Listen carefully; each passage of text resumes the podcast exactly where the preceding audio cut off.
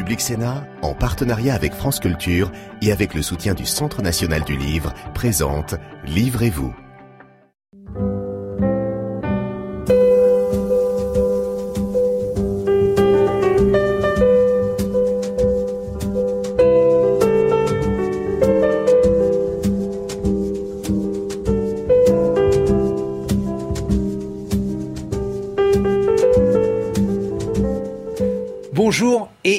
Bienvenue dans Livrez-vous, l'émission littéraire de Public Sénat. La liberté d'expression ne s'use que si l'on ne s'en sert pas. C'est un peu la maxime qui préside à votre vie. Richard Malka, bonjour. Bonjour. Vous avez deux vies en quelque sorte. Alors la première, elle est célèbre, elle est connue. Vous êtes euh, avocat, vous êtes euh, l'avocat de Charlie Hebdo, vous êtes aussi l'avocat de Mila, cette jeune fille euh, persécutée, menacée pour les propos qu'elle a tenus sur l'islam. Et puis vous êtes également l'avocate de Benjamin Griveaux. Et puis vous avez une autre vie. Eh, vous écrivez, vous êtes auteur de BD. On vous doit beaucoup de BD. Je peux en citer deux. La vie crachée de Marine Le Pen et la face carchée, pardon, c'était la face et pas la vie, la face carchée de Nicolas Sarkozy. Et puis, euh, vous avez écrit un premier roman et voici le second le voleur d'amour. Et c'est un roman extrêmement inattendu, Richard Malka, parce que dans ce roman, eh bien, on voit une part extrêmement vaste laissée à l'imaginaire. C'est une sorte de, roman gothique et fantastique. Pourquoi, par exemple, ne pas avoir utilisé euh, les affaires euh, sur lesquelles vous travaillez pour euh, écrire? Alors là, je mets une muraille de Chine entre mes deux vies, ma vie d'avocat et et, et celle de conteur. Euh, et j'utilise jamais euh, ces affaires-là pour en faire des romans. Elles appartiennent à une autre partie de ma vie. Puis j'ai envie d'écrire autre chose. J'écris pour m'échapper. Donc je vais pas revenir à mes recours au fantastique? Ah bah parce que ça c'est mon univers, euh, l'univers gothique. Euh, je trouve que ça permet beaucoup de liberté et comme vous l'avez dit, je suis très attaché à ce sentiment de liberté. J'aime ce genre. C'est le rêve, c'est l'imaginaire. Euh, ça fait partie de moi et ça permet de dire euh, avec beaucoup de liberté plein de choses, y compris dans ce livre. Je, je passe trois siècles d'histoire euh, du monde. il faut être dans le fantastique pour ça.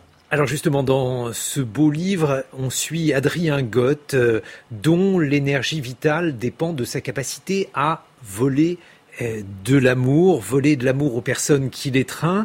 Il tire de cette alimentation singulière une force absolument exceptionnelle, une puissance physique, une vitesse, euh, des facultés sensorielles également décuplées et également une jeunesse éternelle qui lui permet de traverser les siècles, de traverser euh, l'histoire également en étant intact. Il passe également par de nombreux continents, l'Europe, le Moyen-Orient, l'Afrique et l'Amérique, sans changer d'apparence physique et en accumulant au fil du temps richesse et connaissance Pourquoi un voleur d'amour?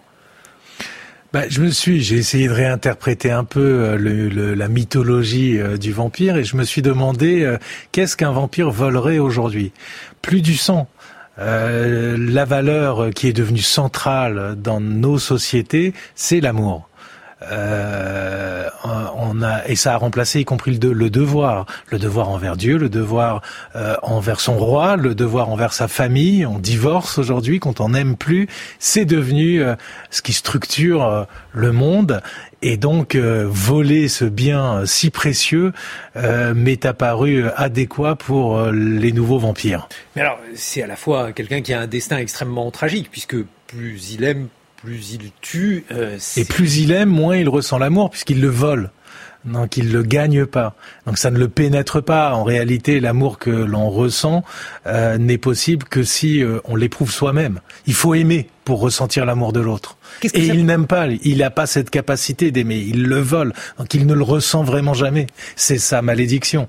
Mais en même temps, ça lui permet d'être éternel. Qu'est-ce que ça veut dire quand on est euh, avocat comme vous l'êtes, euh, Richard Malka, et euh, que l'on décide d'écrire sur un homme qui est monstrueux, meurtrier? Il n'est pas que cela, mais il est cela aussi. Ah bah je pense que oui, évidemment, j'aime les monstres. Quand ils savent qu'ils sont monstres et quand ils euh, aspirent à l'humanité, ce qui est le cas d'Adrian Van Gogh, euh, rien n'est plus émouvant. C'est euh, Frankenstein, mais c'est aussi des souris et des hommes. On, je, voilà, les avocats voient dans les personnes qu'ils ont en face d'eux et qui peuvent être des monstres une part d'humanité qui leur reste, et on a envie de, de les défendre pour ça. Et ce sont des, des réprouvés, et, et, et on a envie de faire grandir cette part d'humanité et, et, de la défendre. Là où tout le monde leur jette des pierres. Et c'est pour ça que les avocats ont parfois si mauvaise réputation parce qu'on comprend pas ça. Mais il y a un, il y a un humanisme dans cette démarche-là. Moi, ça m'émeut. Quand on lit un, livre de Richard Malka où il est question d'un meurtrier, d'un homme monstrueux, par amour, on pense, mmh. c'est pas à certaines personnes que vous avez défendues, DSK par exemple, non, il n'y a pas de parallèle à faire euh, de ce côté-là. Euh, mais je crois que ce, ce, cet Adrien Van Gogh n'est pas que monstrueux. Et, et si j'ai réussi quelque chose dans ce livre, je pense, c'est qu'on n'arrive pas à le détester en fait. Non, il, est clair-obscur, on, est, il est attachant, il est émouvant malgré sa part de monstruosité. On a surtout affaire à un personnage de réprouvé, à quelqu'un qui est maudit. Et puis alors, il a une particularité, euh, Adrien Van Gogh, c'est que à une époque, puisque on rappelle que votre roman balaye euh, plusieurs siècles, à une époque où l'antisémitisme est euh, la pensée euh, dominante. Lui, en revanche, n'est pas antisémite et a même une passion coupable pour les juifs, Richard Malka. Oui, il éprouve une solidarité de réprouvé, puisque le, roman commence à Venise au XVIIIe siècle, donc au temps du ghetto puisque c'est euh, à Venise euh, qu'a été, enfin qui a eu le premier ghetto, c'est de là que vient le mot ghetto.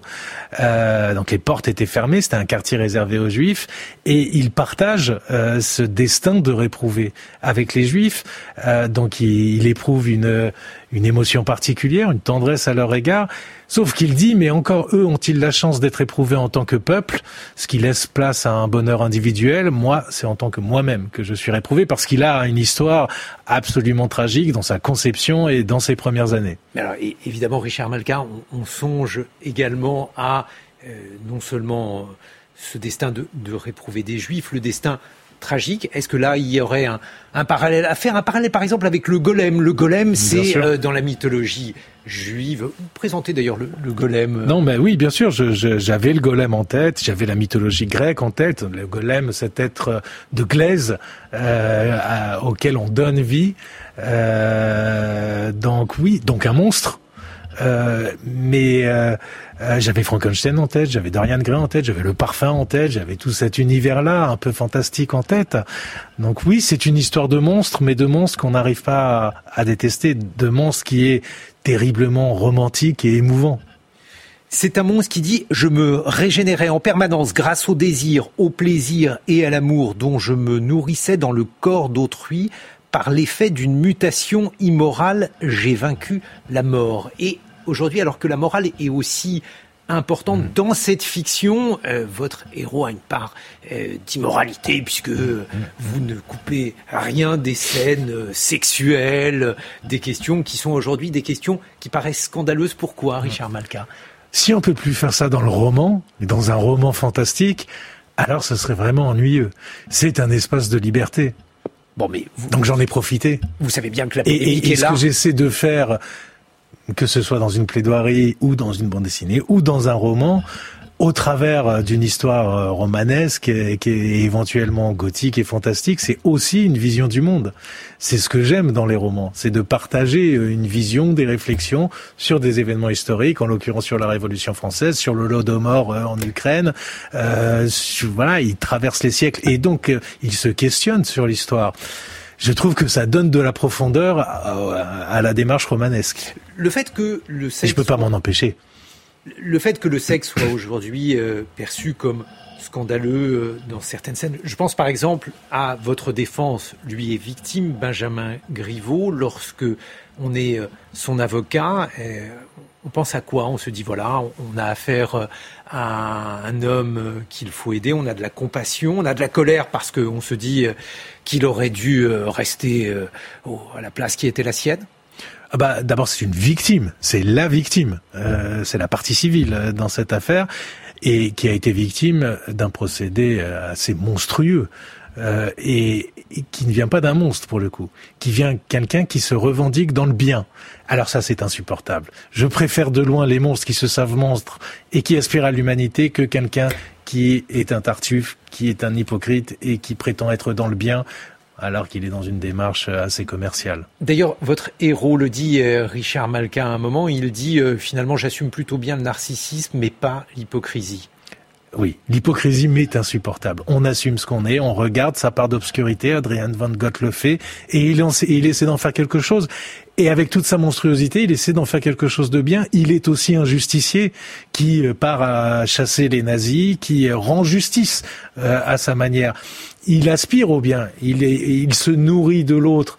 Bah parce qu'il faut bien se nourrir et c'est c'est comme ça qu'il fait euh, donc il vole l'amour effectivement pour être éternel mais c'est une nécessité pour lui, c'est pas c'est pas par plaisir. Mais pourtant un avocat c'est quelqu'un qui est hypocrite. Richard Malka, il ment. Peut-être que DSK est coupable. Vous nous l'avez pas dit. Mais je crois pas qu'un avocat soit un avocat, c'est quelqu'un de convaincu. Si on plaide pas avec ses tripes et avec son cœur, euh, euh, on n'y arrive pas. Euh, on n'est pas, on n'est pas bon. donc non, je, je, je réfute totalement votre définition, mais ça, voilà, c'est la mauvaise image des avocats.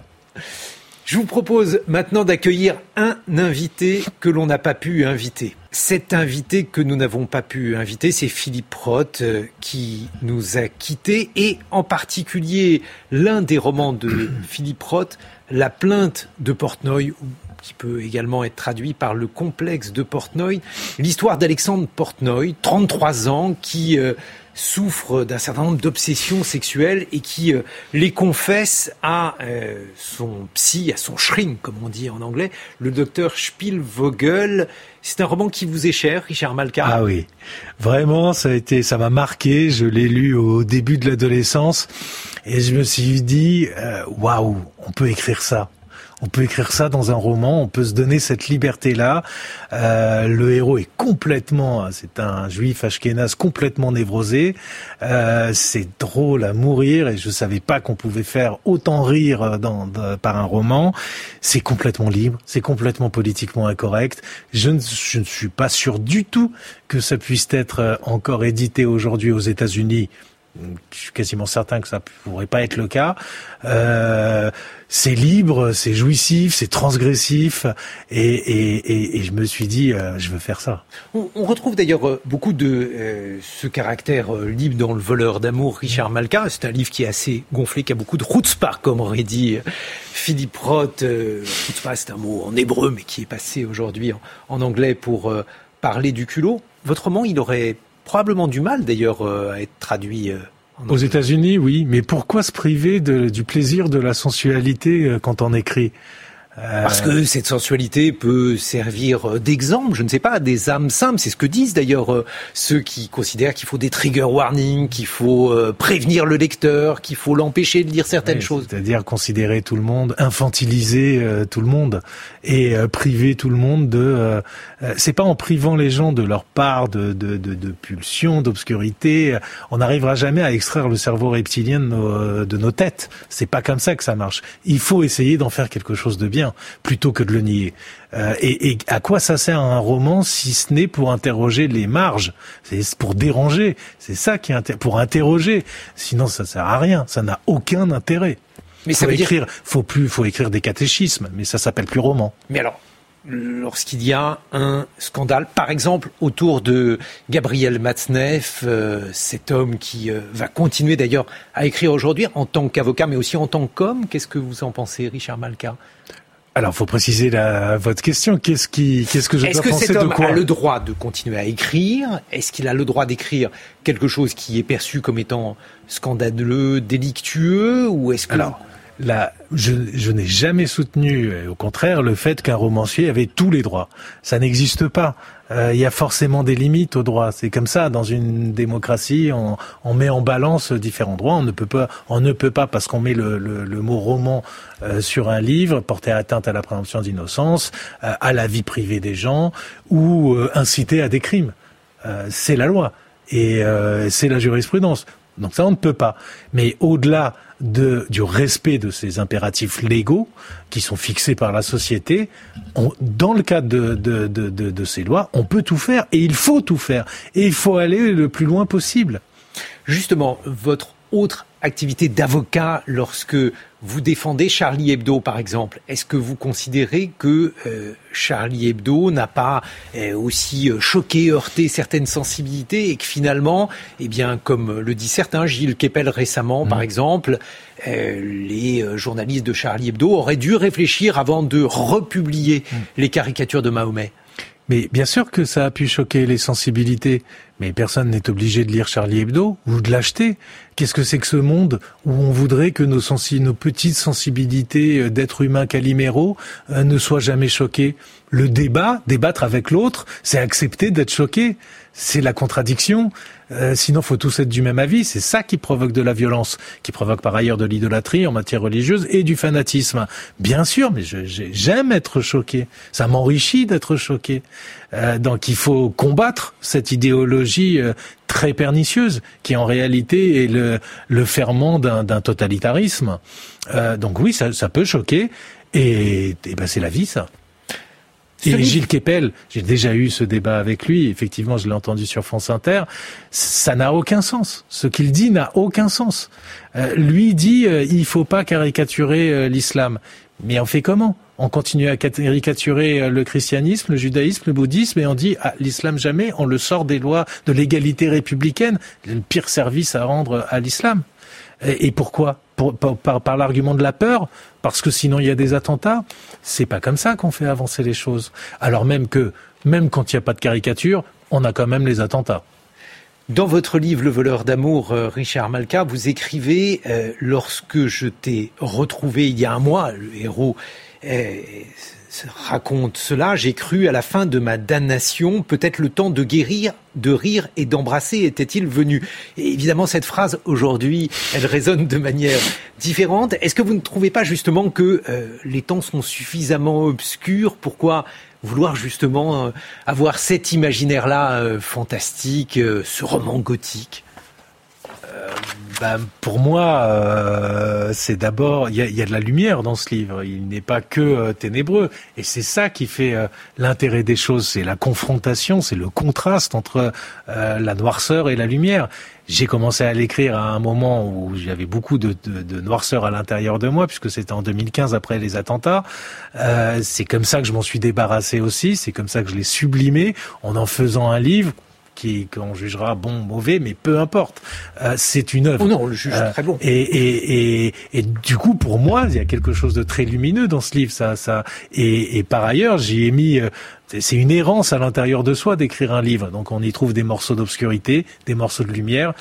Et, euh, et c'est la confrontation des deux qui est intéressante. C'est euh, la conjugaison de l'amour et de la liberté. C'est cette la problématique du livre. Euh, c'est les contrastes qui font l'intérêt. J'aimerais parler de votre autre travail d'écriture lorsque vous écrivez vos plaidoiries, et notamment une plaidoirie qui demeurera dans l'histoire, c'est celle que eh, vous avez fait pour euh, Charlie Hebdo. Je vais vous en lire un extrait, Richard Malka. Je ne plaide pas pour l'histoire, dites-vous, je n'en ai rien à faire de l'histoire, je veux plaider pour aujourd'hui, pas pour demain. Pour les hommes d'ici et maintenant, pas pour les historiens du futur. Pourtant, vous saviez que ce texte allait rester. Oui, Enfin, je, non, je ne le savais pas. Je savais qu'il resterait euh, s'il était jugé bon. bon, il a été jugé bon. Beaucoup de gens euh, ont, lu et commenté ce texte. Comment on écrit un, texte ah bah, On l'écrit euh, écrasé par la pression, en l'occurrence, puisque regarde ma position singulière dans ce procès de l'histoire, beaucoup d'attentes se portaient sur cette plaidoirie.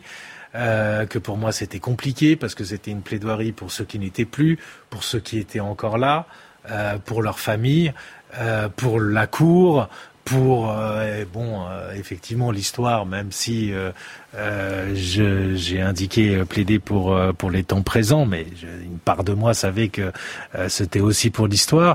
Donc ça fait beaucoup de d'entités à contenter, parfois contradictoires. Euh, donc on écrit écrasé sous Avec la pression. Avec des accusés singuliers, puisque vous dites ce sont des pions. Mais pour moi, oui, parce que euh, parce que c'est les idées qui mènent la danse. C'est l'idéologie qui mène la danse. eux, c'est des rouages importants, mais ils arrivent en bout de piste. Euh, ce qui m'intéresse, c'est le combat de, des idées, de l'idéologie qui mène à ces actes terroristes. Et donc, comment on écrit? Ben, On s'y prend des semaines auparavant. Et en ce qui me concerne, et de toute façon, j'écris toujours mes plaidoiries euh, très, très, très soigneusement. Euh, bah oui, j'ai écrit absolument tout, dans une version d'ailleurs plus longue que ce que je n'ai plaidé, et à la main. Et voilà, avec mes ratures, avec mes rajouts, avec différentes couleurs. Euh, euh, ça fait un, ça fait un joli manuscrit qui deviendra d'ailleurs un livre dans quelques mois. Adrien Goth, votre héros dans Le voleur d'amour, euh, Richard Malka, est finalement aux antipodes des tueurs de Charlie, c'est-à-dire que lui, ce ah qui euh, le mène, c'est l'amour. Oui. Ah oui. Ah bah il est en quête d'amour pendant trois siècles, depuis sa naissance jusqu'à sa mort, sans chaque jour de sa vie, puisqu'il en manque terriblement euh, quand il est enfant, que sa conception elle-même, je la décris comme euh, ayant été un peu monstrueuse, euh, et qu'il en a besoin pour se nourrir, mais, mais qu'en réalité il n'en éprouve jamais, sauf cette femme qui l'éveille, qui éveille son pouvoir et sa monstruosité à Venise et qu'il retrouve trois siècles plus tard à New York. Et pendant trois siècles, ces trois siècles-là, son amour n'est que imaginaire, ce qui est une manière de ne pas l'éprouver.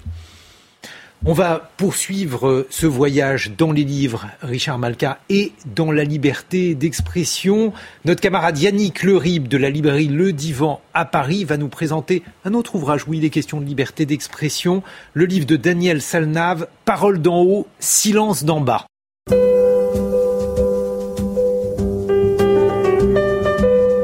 Daniel Salnave vient de publier euh, dans la collection Tract de Gallimard un manifeste court mais euh, particulièrement incisif qui s'intitule Parole en haut, silence en bas. Elle interroge une parole qui se tait, celle du simple citoyen, euh, qu'elle nomme les innombrables, ceux qui n'ont pas accès à la parole publique et qui n'ont pas l'occasion euh, de, de, faire usage de euh, la liberté, de leur liberté d'expression.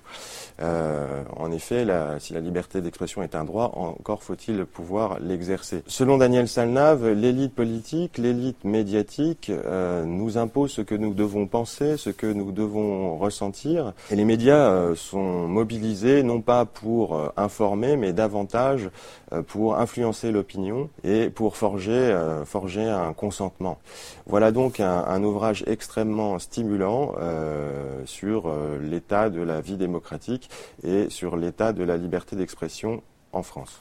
J'aimerais vous parler maintenant d'Alain Deneau et de son ouvrage qui s'intitule Faire l'économie de la haine, euh, essai sur la censure, publié chez Éco-Société. Alors Alain Deneau est un philosophe québécois connu pour son, ses prises de position extrêmement critiques à l'égard des dérives du néolibéralisme. Il s'agit euh, de haïr sans qu'il y paraisse. Et il s'agit de laisser son esprit être asservi par euh, la culture marchande, la culture de l'argent, qui fait écran aux méfaits qu'inflige le néolibéralisme euh, au réel. Alain Deneau démonte ici les mécanismes idéologiques, les mécanismes euh, cognitifs qui amènent les instances politiques, économiques et médiatiques euh, à nous imposer une autocensure et à imposer dans le discours public la doxa néolibérale et son lexique gestionnaire. Cet essai acéré et lucide est donc une invitation à euh, se délivrer de notre propre autocensure, à retrouver notre liberté d'esprit et à réintégrer de la conflictualité dans le débat public. Alors voici un hymne à la liberté d'expression, le bouquin des méchancetés et autres traits d'esprit de François-Xavier Testu, euh, publié euh, dans la collection Bouquins de Robert Laffont. Si la méchanceté est un art, lorsqu'il est parfaitement maîtrisé, il peut produire d'un temps Et ce sont ces petits chefs-d'œuvre qui sont rassemblés dans cet ouvrage euh, magnifique, euh, vraiment réjouissant. Euh, vous y trouverez les principaux traits d'esprit, les meilleurs saillies, assassines, les meilleures vacheries dont ont été capables écrivains, philosophes, acteurs, hommes politiques bien évidemment, dans l'histoire de l'Antiquité jusqu'à nos jours. On y trouve évidemment Clémenceau, on y trouve Churchill, Sacha Guitry, et c'est un véritable feu d'artifice, extrêmement savoureux, une gourmandise à déguster sans modération. Merci beaucoup, Richard Malka, de nous avoir rendu visite. Votre très bon roman, Le voleur d'amour, est euh, publié aux éditions Grasset. Si vous voulez découvrir un homme victime d'une malédiction, un homme complexe qui ressemble finalement à la destinée des êtres humains. À très bientôt sur Public Sénat.